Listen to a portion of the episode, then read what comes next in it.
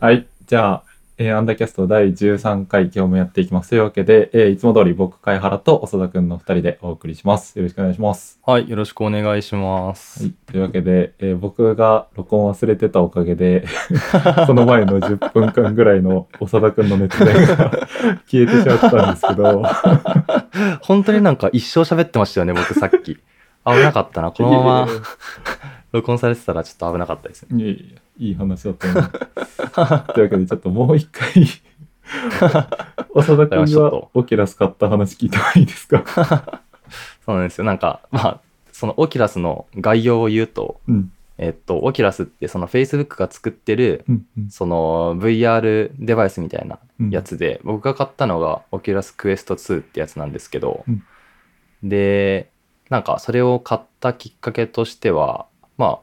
元からその VR デバイスみたいなのすげえ面白そうだなって思ってたんですけど、うん。まあめちゃめちゃ高いんですよね、うん。なんでまあ一生一生っていうか少なくとも学生のうちは手の届かないものだろうなって思ってたんですけど、うん。なんかふとしたタイミングでオキュラスの広告をそのバイオハザード4かな？の宣伝と一緒でうん。見てでめちゃめちゃすごそうなんですけどその Oculus Quest 2でなんか Quest の1個世代前より結構グレードアップしてるんですけどうん。価格が落ちてるみたいな。うんでそ、のストレージとかも上がっててうんでまあもちろん高いんですけどその3万7000円くらいで 128GB のえっと、 Oculus Quest 2が買えて、で、なんか結構最近その、ウェブグラフィックじゃないですけど、そういう VR とかモデリングみたいなのが結構面白くてうん、いろいろ勉強してるんですけど、っていうのもあって、いや、これは買うしかないと思って、心決めて買ったんですけど、うん。で、それが今日さっき届いてうん、それをチュートリアルとかをしてたって感じですね。なるほど。ていうかあれだよね、あのさ、Facebook もさ、今なんか VR すごい力入れてて、で、なんかうん。今度それに伴って会社名変えるみたいな話も、あ、なんかありましたね。なんか見たような気がします、それ。うん最近ニュースで見て、まだ発表されてないのかな、あれもすごい楽しみにしてるんだけど。うんそうですねなんか GAFA が どうなるかみたいなやつですよね だから、F が変わるみたいをさ、そう、また A にしたらさ、今、Google もアルファベット社だから A なんよ。だからトリプル A みたいなクワトロ A になっちゃうっていう話をしてた。やばその日本で AAAA だったらなんていうのかちょっとう。ん、面白そうです、あ ああ、あ ふぬけた感じになってますけど。で。でまあそのオキュラス買ってすごいと思ったポイントが、うん。まあ本当にそのトラッキングとかが高精度で、うん。その自分の手の動きとかをそのボタンに載せてる載せてないとかの多分センサーもついてて、うんうん。すごいなんか詳細にその VR の仮想現実上に投影できるんでなんかそれを用いた結構今までではできなかったようなそういう複雑ななんか高精度な動きとかスポーツとか多分そうだし、FPS とかも多分そうだと思うんですけど、うんうん。照準を合わせたりその目の前に来てる球をそこの空間のところを自分の手で打ち抜くみたいなうんうん。のとかができるようになっててそれがめちゃめちゃすごくてあとはなんかその安全面的にその自分のがプレイできるプレイ領域みたいなのを決めれて、うん。そこを出るとなんかアナウンスっていうか注意警告みたいなの出してくれたりでうん。なんか本当にそのゲームに没入できるデバイスをついに買ってしまったなって感じですね。いいな、ま本当にうん。10分しか使ってないんで多分全然何を うん。あれなんですけど、もうこれから使い倒して、いや、使い、使い倒してる場合じゃないんですけどね。なんで、まあ、いい塩梅にうん触れていければなって思ってます。うん。いや、僕ももう VR デバイス全然触ったことないぐらいの気がするから、うん。なんかちょっと触ってみたいし、またね、その、長田くんがオキュラス慣れしてきた頃に VR 会みたいなのもしたいよね。そうですね、したいですね。もう、ぜひ、あの、いいところを伝えまくるんで、茅原さんも買いましょう。うわー、買っちゃいそう。ちょっとお金貯めておきます。そんなカツカツな生活してるんです。心配になりますけど。まあまあまあ、貯めといてください。はい。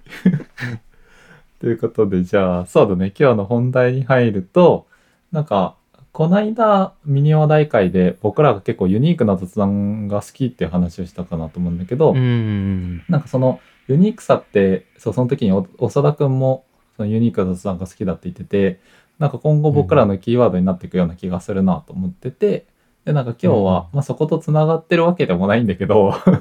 そんな、なんかユニークなこう制作チームの話をしたいなと思ってます。っていうので、まあ、今日僕が話すのが屋上っていう制作チームであってで制作チーム兼お店みたいな感じなんだけど、うん。まあもう僕はただこの屋上のひたすらファンというか めちゃめちゃ好きな人でしかないんですけど まあそうですね。こうざっくり話すとその西日暮里にあるお店飲食店でもあってでかつそのお店をやりながらいろんな制作をしてる制作チームでもあって、でいろんなものを作っててその紹介もだんだんしていきたいなと思うんですけどポッドキャスト好きな人だったらその中でもなんか最近更新してる屋上に住んでるやつらのどこでもラジオっていうのがすごいおすすめかなと思っててでこれの概要としてはその屋上のまあ屋上のメンバーが何人かいらっしゃるんだけどそのメンバーになんかどっか似てるぬいぐるみたちが話してるっていうこう設定の動画で、まあ、YouTube で見られるやつなんですけど、なんかたまにこう中の人の素が出ちゃって、ぬいぐるみが自分のことぬいぐるみって言っちゃって、こう、ちょっとメタなところが出てくるみたいなところがあったり。面白いですねそう。で、結構こう野外で、うん、収録してたりするんだけど、その野外の、うん例えば最新のだと川で収録してて、で、ラジオ内に環境音に耳を澄まそうのコーナーっていうのがあって、もう名前の通りなんですけど、みんなで川のせせらぎをただ聞くっていう 時間があったりして、いいチャンネルですね。いやもうめちゃめちゃいいんですよね。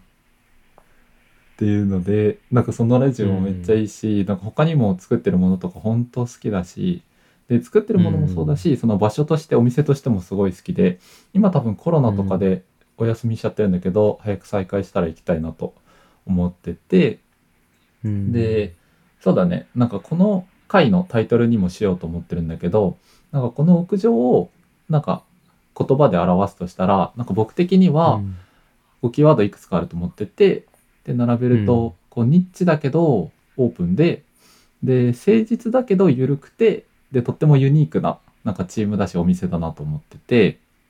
うん。だからキーワードでいくと5つかな。ニッチ、オープン、誠実、ゆるさ、ユニークさっていう、この5つって、なんかもう、うん最高じゃないですか。まあそうですね。一番求めてるものです。そうそうそう。こうなりたすぎると思って、なんかそういう意味でも、こう好きな場所を紹介したいなと思って、今日取り上げてる感じです。うん。なるほど。屋上。僕、全然行ったことないんですけど、うんうん。その茅原さんが出してくれた情報を読んで、うん。めちゃめちゃ面白そうな場所だなと思いました。めっちゃいいんだよ。だから今日ちょっと、ぜひ行きたいですね、これは。うん、良さを伝えて、で、長田君にもより気になってもらえたらなと思ってます。そうですね。みんなも 一緒に行きましょう。言ってください。で、そうだね。じゃあまず、そのお店のところから話すと、まあ基本的には飲食店で、で、うんこう、軽い軽食というか、日替わりのご飯みたいなのと、まあ、いくつかドリンクがあるみたいな感じで、で、うん。メニューの特色としてはなんかね、変わったお酒とかが結構あって、なんだろう、うん。その、スパイスのカルダモンとかあるんだけど、そういうのを漬け込んだ金宮焼酎とか、あとは、うん。なんか実験ホットワインって言って、なんかフラスコで、フラスコかな？ってこうホットワイン作ってみたいなやつとか、いやどれもなんかすごいユニークで美味しくて、そうですね。なんか僕もそのメニュー見たんですけど、うんめちゃめちゃ全部面白そうでしたよね。なんかカカオのエキス入ってるやつとか。ありましたね。カルピスのやつとか。だからそう、結構ソフトドリンクも面白いの多いからうん。いいよね。そこに金味使うっていうのはなかなか面白いです。そうそうそう。絶妙ですよね。向井修徳を彷彿させる。なるほど、確かに。そう。で、なんか、お店だけじゃなくて、こう、イベントとかもしてて、そのお店の中で。うん。で、なんかいろんなイベントしてるんだけど、なんかすごくいい意味で変なイベントをたくさんしてるなと思ってて、で、うん僕が行ったことある回で一番覚えてるのが、なんかダムの回。あの、ダムって水を溜めてるダムあると思うんですけど、そそのダムの回があって、で、その日の まあ概要としては、えっとね、まずダムリバーブの専門家の方？ダムリバーブにすごい詳しい方がまずいらっしゃって、いや、ダムリバーブっていうのは、はいすごい話がどちらかってるな。えっと、まあ、ダムの中ってすごい空洞ができてるから、もうめちゃめちゃ音が響くから、えーそうそうそう。それを、まあ、その残響ダムリバーブって呼んでて、で、うんそのダムリバーブを使って、実際にダムの中に入って曲を演奏して、で、その動画を屋上のメンバーの方が撮って、っていおう、その、だからなんていうのかな、その動画の発表会というか、お披露目会みたいなところもしながら、うんそのダムリバーブの専門家の方が、このダムはすごいみたいな話をめっちゃ聞いて、で、すごいですね。そう。で、こう、クソデカエフェクターじゃない。いや、本当にそうなんだよ。めちゃめちゃすごくて、もうね、なんか、残響の長さが、本当なんて言うんだろう。こう、普段、いろいろリバーブをさ、実際使うんだけど、なんかエフェクターとかで全然聞いたことない長さみたいなのが 聞けて、なるほど。なんか僕もそのなんか、うん。明大フォークじゃないんですけど、一個前に、一個前にっていうかまあ自分の大学で入ってたうん。部活の先輩で、うん。なんか結構いろいろ音楽好きで、うん。すごい音とかにもこだわってる先輩がいたんですけど、うん。なんかその先輩と一緒になんか大学のスタジオ入った時に、うん。なんかそのスタジオって扉を開け閉めしてうん。閉めた後にガチャンってやってちゃんと密閉するじゃないですか。なんかそれをなんか密閉しなかったり、うん。その扉の開け具合とかでなんか物質棟っていうと建物の中にそのスタジオがあるんですけど、うん。なんかその塔がクソでかいリバーブみたいになってて、その 開け具合とかで リバーブが変わるって言って、なんかやってた記憶が今蘇ってきました。いい話だね。物質とリバーブですね、うんうんそれは。近いな。そうそう。で、その動画を見たりとか、あとは各地のダムで、なんか名物でダムカレーっていうものがあるらしくって、で、それは実際に、こう、カレーでダムを表現するっていう、だからこう、カレーのルーが、えーダムに溜まってる水で、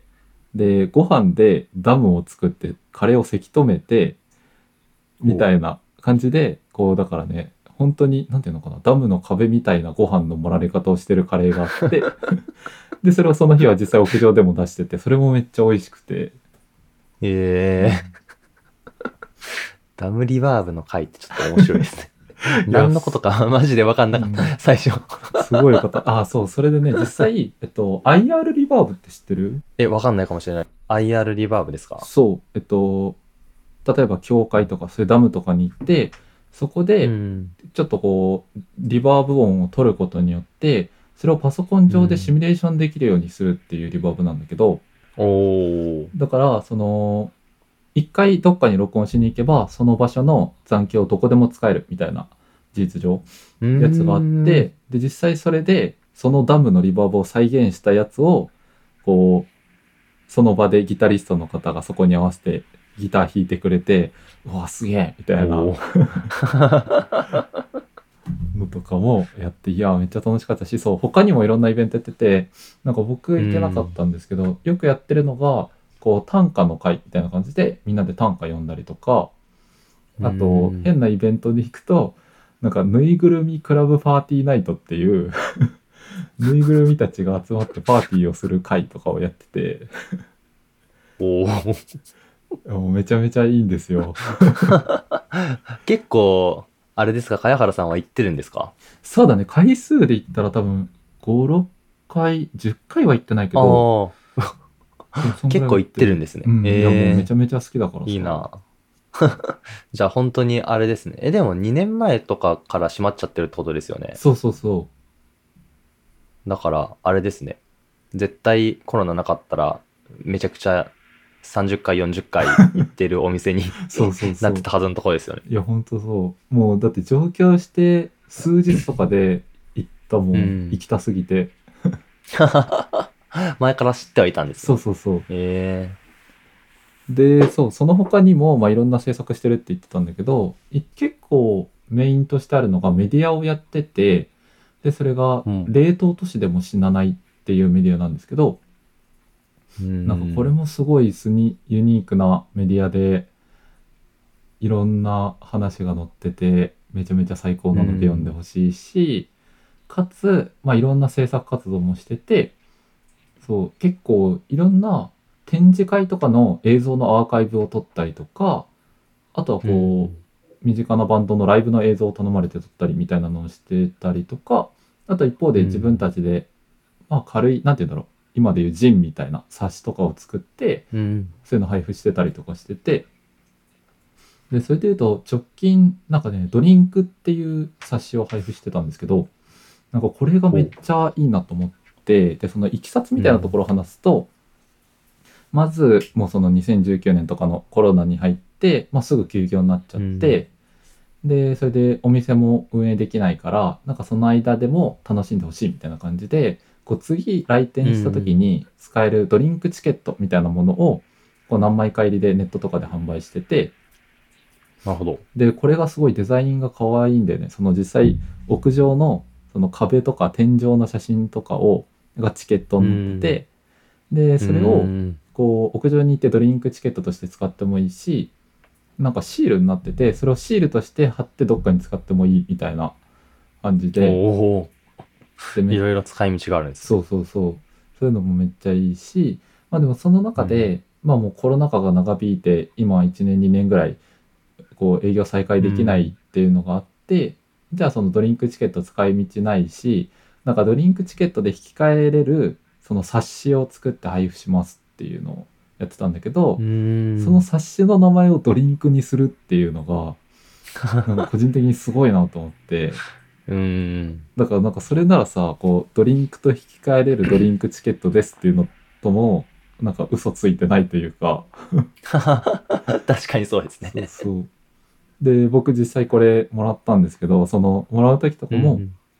屋上側から、こう、往復のハガキを送ってきてくれて、で、そのハガキの返信用のところに、そのドリンクチケットシールになってるんで、それを貼って出すみたいな感じで、で、後日、冊子が届くみたいな。うん。そう。で、中身は実際こう、やっぱドリンクっていうタイトルもついてるから、なんだろう、美味しい飲み物の作り方みたいな感じで、そういうレシピとか、うんまあ、飲み物にまつわる話とかが載ってて、なんかそれもめっちゃ良かったんですよね。いいですね。なんか、あれですよね。うん。その、な、なんだろう。物で持てる冊子とか本とかっていいですようね。ん。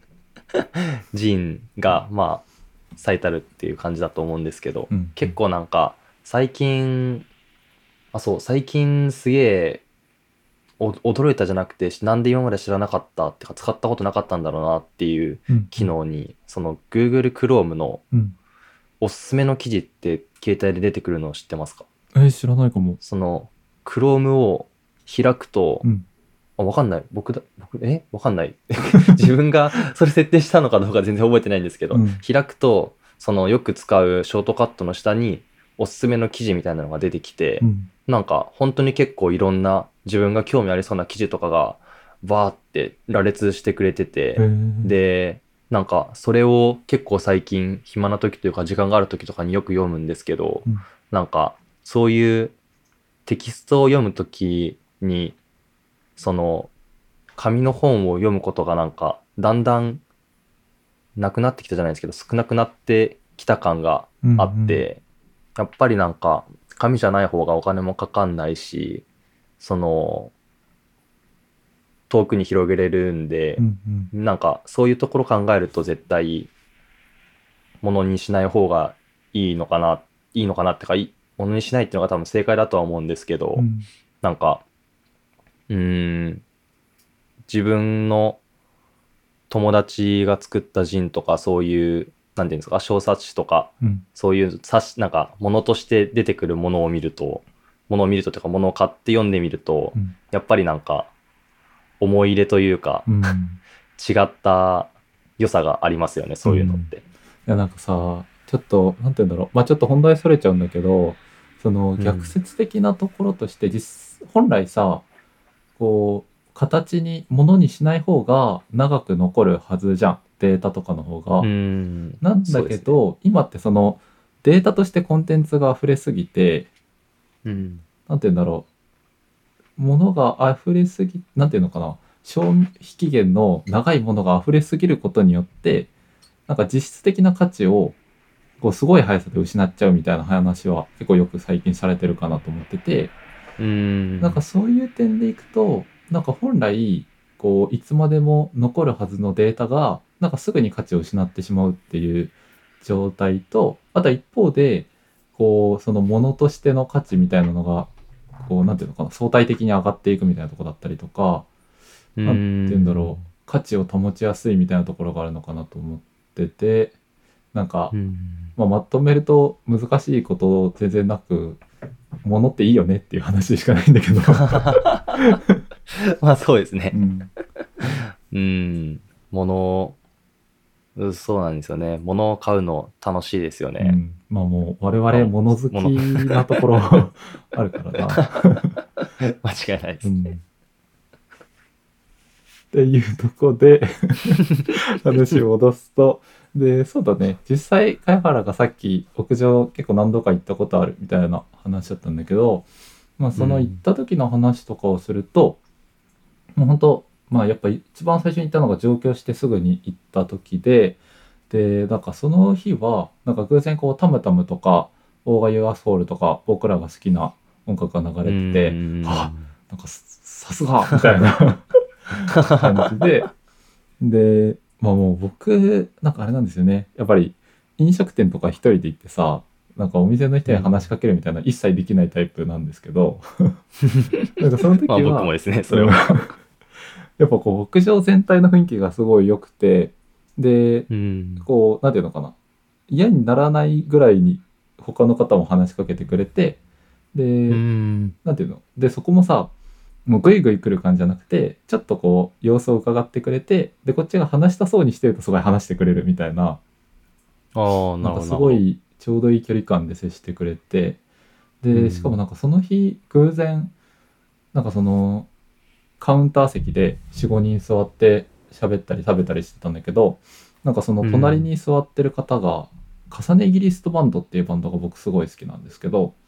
なんかそのバンドの方が隣に実は座っててもう「いやマジですか？僕今度ライブ行きますよ」みたいな「ありがとうございます」みたいな感じで話できたりとか。すごい話ですね、それは。そう。あとはその後なんかもう閉店ギリギリぐらいまでいたんだけどなんかそしたら突然知らない別のお客さんに話しかけられてなんかうん。「大きい犬みくじ引きませんか?」って言われて どどういうことって思いながらなんか引かせてもらったら「そのあなたの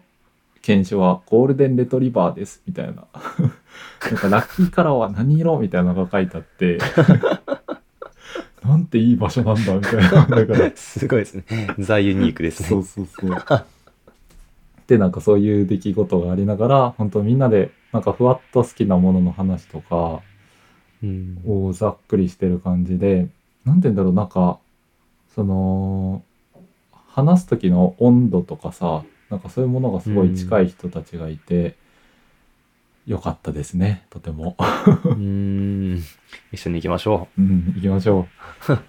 そう、だからそういうところがまさに初めに話したニッチだけどオープンみたいなところで、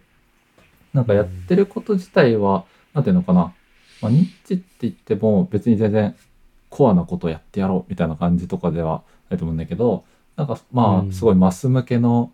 大衆向けみたいな感じとかではやっぱりないってなると、まあ、そういう意味ではニッチなんだろうけど、でも来る人に対してすごいオープンに開いてくれててでかつうん。いろんなものに対してめちゃめちゃ誠実に取り組んでるなと思うんだけどでもう。うん。その取り組み方が例えばぬいぐるみラジオとかめちゃめちゃ緩かったりとかして なんかそのバランスがすごい好きだしあとはもう本当やること全部ユニークで最高だなって思ってます。うん。そうですね。なんか、自分たちのそのモチベーション管理みたいなのもすごいうまいんでしょうね。うん。なんかそういう話聞いてみたいね、いつか。うーん。い行ったら教えてくれそうですね。そうね聞いてみようか。そうでやっぱまあなんかそこから話広げていくとやっぱまあちょっとこの間話したことにもつながるけどユニークってすごいいい言葉だなって最近なおさら思ってて、うん。でまあユニークってこう要素に分解すると、まあ、まず面白くてでかつかぶりがないみたいなまあ日本語で言うと独創的って言葉とすごい近いと思うんだけどなんかそうん。の独創的に近いけど、独創的よりもめっちゃ緩い感じがなんか勝手にこうニュアンスとしてすごい感じてて。うん。だからなんか数式にするなら独創的足す緩さイコールユニークみたいな。ああ、なるほど。そうそうそう。まあ、独創的ってなかなかあれですよね。その話し言葉というか、あれで使わないですもんね。うんなんか、評論、そうそうそう。評論するっていうか、すごい時。難しい顔して喋ってるような感じだけどさ 確かにそうですね。ユニークっていうと、うんうん、柔らかい感じはしますね。うん、だからやっぱ改めてこう自分はユニークなものが好きだなって思ったしなんかそういうね、こうこのポッドキャストとかもそういうユニークな話をいっぱいしていけたらなっていうふうに思ったというかね。そうですね。そういう風にやっていきたいですうね。んで、なんか、ちょっとここでうん僕の話をちょっとだけ入れようと思うんですけど、うん。その60点で新しいことを習得していく話っていう風にタイトルつけてたんですけど、うん。なんか個人的には結構これが気に入ってるというか、まあ、自分に合ってるなみたいなうんところがあって、うん。なんか今って無限に新しいことあるじゃないですか。なんか面白そうだなって思うことも本当にどんだけでも出てくるし、うんなんか時間も全然もちろん足りないし、うん。でなんか結構今までって今までっていうか僕がその高校時代とか大学入った時くらいまでってなんかまあ多分前の話でも話したと思うんですけどなんか1位になりきれないじゃないですけど、うんそのすごいってなりきれないみたいなところがコンプレックスだったみたいなのを言ったと思うんですけど、なんか結構最近は別にそうでもなくなってきててうん。うーんなんていうんですかねその広く広く浅くとか深く狭くとかよく言うじゃないですか、うんうん。なんかけうん個人 なんかそこを二分して結構自分は考えてたんですけど、うん。別に二分する必要はないなっていうふうに思ってて、うん。なんかインタビューとかでも結構なんかその100点取りたいけど取れないのがコンプレックスでみたいなうんのを言ってる人とかが結構たくさん僕はインタビュー読んできてるんですけど、結構そういう人の最終的な終着点としてはなんかその80点しか取れないけど80点をたくさん取ればいいっていううん自分には100点を取れないからみたいな結論が結構多いんですけど、うん。なんか僕としては結構それもったいないなっていうふうに思っててまあその最初から100点取れるやつなんてまあほぼいないわけじゃないですか。うんうん。でもなんかその60点で新しいものをどんどん習得してってその中で自分がなんか好きなものとかやれそうなものっていうのを見つけてそれを、まあ、はなんか100点を取れないから80点取ろうって思って80点いくんじゃなくてうん。なんかなんて言うんだろうな。その 100点をうーん。これもなかなか難しいですね。なんか60点しかうん。取れずに新しいこととかにどんどん手伸ばしてどんどん違うところとか行ってっていうのを許しつつうん。その中で常に自分が100点を取ることを諦めずにうん。100点を取れるようなものを探し続けて死ぬまでに多分僕は100点取れないと思うんですけど、うんうん。最終的に90点取れるものがそこであれば個人的にはいいかなっていうふうに 思ってます。もう死生観の話やん。い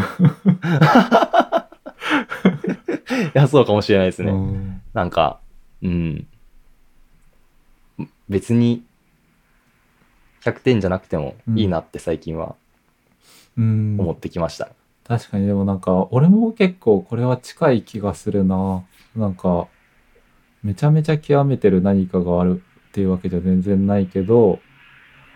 まあだからといってね 別にそれでも生きていけるし みたいな感じでそうですね。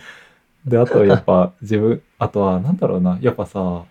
これは人によると思うけどなんか僕はやっうん。ぱその100点目指すプロセスって結構楽しいなと思うタイプで、うん。なんだろうまあプログラミングとかで言ったらやっぱこうどんどんいろいろ身につけて俺は最強になるぜうん。みたいな、なれないんだけど 目指してみるとか、まあ、あとはギターとかで言ったら、なんかすごい上手い人のどんどんコピーしていや俺はいつかすげえギタリストになるみたいな。なれないんだけど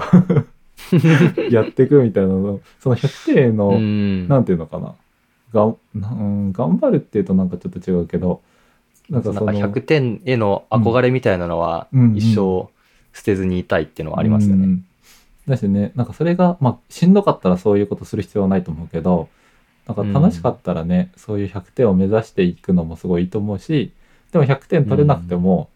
こう自分落ち込む必要はないというかうん。そういうところもね。なんかすごいわかるなって思いました。うん。60点でもうん。大丈夫じゃんって思うようにしてます。うん、いやなんかさなんて言うんだろう。いやこんなこと言うのはまだ早いって言われると思うんですけどやっぱこの大学卒業ぐらい卒業が近づいてとか卒業したぐらいから、まあ、やっぱなんかこう、ん。うん。まあすごいなんていうの？臭い言葉で言えば何者にもなれない自分と向き合うみたいなさ プロセスあるよね。まあ、絶対誰しもありますよね。うん。なんか、うん。ニッチっていうところにもつながってきますよね、それは。うんうんうん、そうだね。まあ なんか結論その人が自分を肯定して 楽しく生きれれば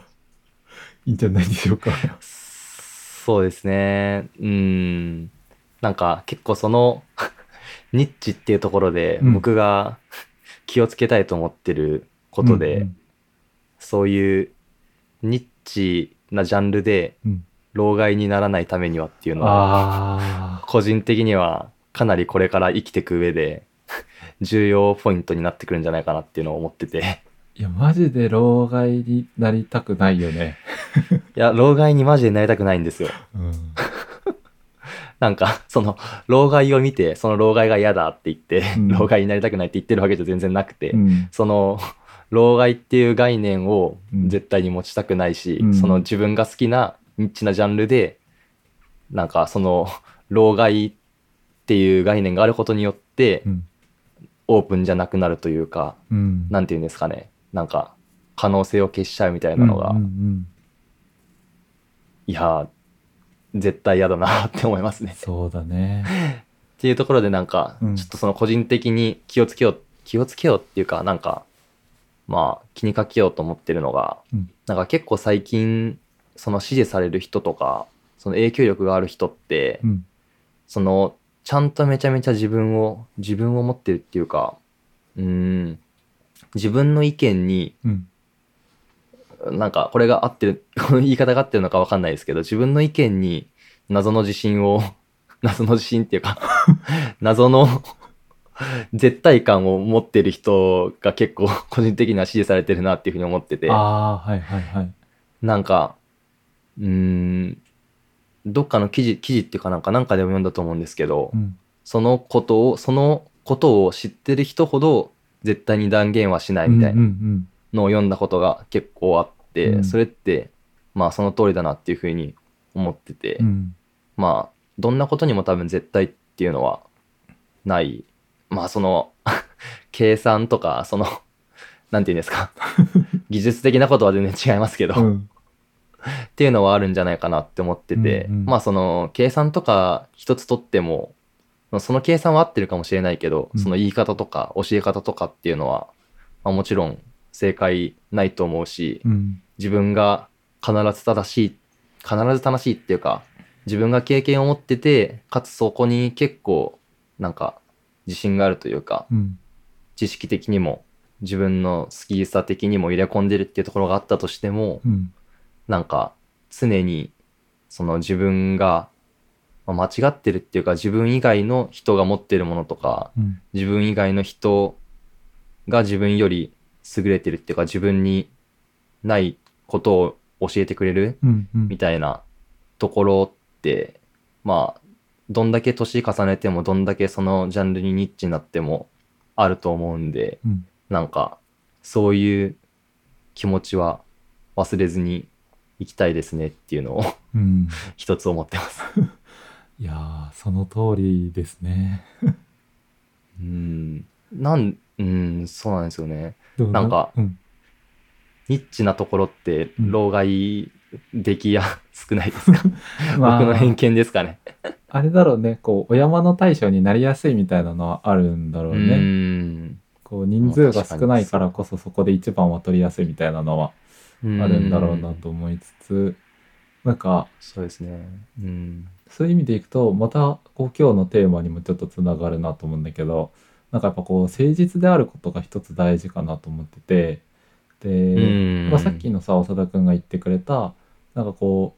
う謙虚に向き合ってる人ほどなんか言い切らないというかまたよくあるのがさ、その例えば実験の結果とかでさやっぱ実験の結果とかって、もうこれが分かりましたみたいな話じゃなくってなんか実験の結果、こういうサンプルでピーチがこれぐらいで 一旦優位ではないということが分かりましたみたいな感じに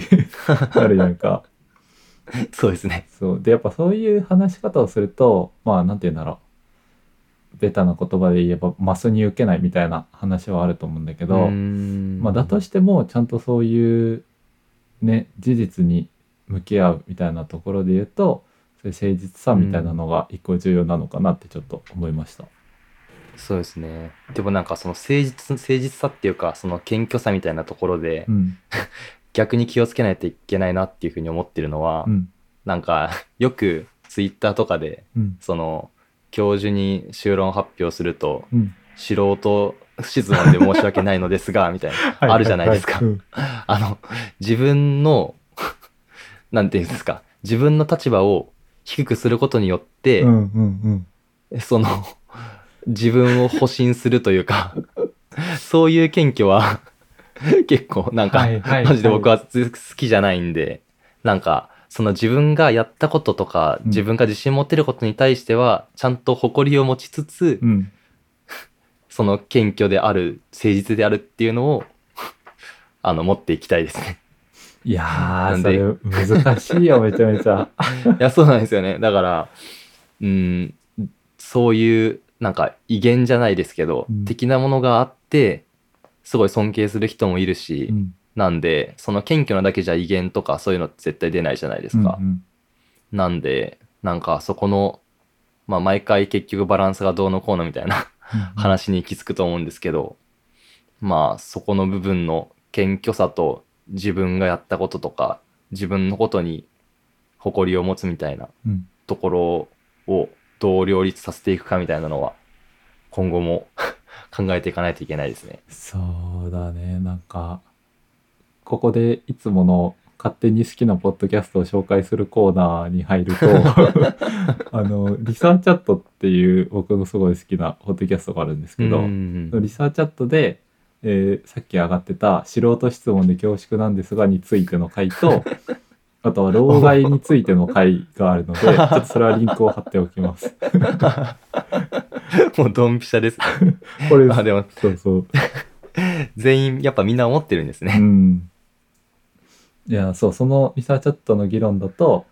老害はどっからが老害なのかみたいな定義のところを話してたりとか、うーん、いやーまあそうですよね。あとはめちゃめちゃわかります。あとやっぱこう、素人、なんていうのかな。やっぱ、ポッドキャストやっててもさ、結構その素人質問で、みたいな予防線を張ってしまうことって多々ある気がしていて、うん。で、そう、 Researchat の方々は、予防線張りがちですよねっていうお便りから その話になっていったような回だった気がする。なるほど、なるほど。うん。でそれで言うとさなんか僕らも例えばこの間の全然ミニ話題じゃないのにこう一つ一つの話題をミニ話題と言って いや、これはミニ話題なので、まとまっていなくてもしょうがないんですよ。それに関する、えーいろいろは全く聞き入れません、みたいな。予防線はやっぱちょっと張っちゃうよね。まあそうですね。うん。だからそこはなんていうか、まあでも、うんそうですね。さこのさっきの 屋上の話もそうだと思うんですけど、うんまあある程度ゆるさを持ってみたいなうん、ところも、まあ大事、大事っていうか、うん必要にはなってくるんですかね、そういうところは。だからやっぱ結局、なんかまとめてしまうと、やっぱ相手がどう思うかみたいなのをちゃんと考えるところが 結局大事なのかなと思ってて、で例えばその予防線の話でも、まあなんかさ、こう、つまらないもので恐縮ですが、みたいな予防線とかは全然いいじゃん。みたいなところとか、あとはこう、そうだね、老害ってよくアドバイスすると老害にされがちだけど、だから相手が求めてる老アドバイス、求めてる老害って言いそうになっちゃった。求めてるアドバイスって何なんだろうみたいなのをちゃんと考えて、うんで、それ以上話さないようにするみたいな、うん ちゃんとこう、相手の気持ちを考えるってことが大事なんだろうなって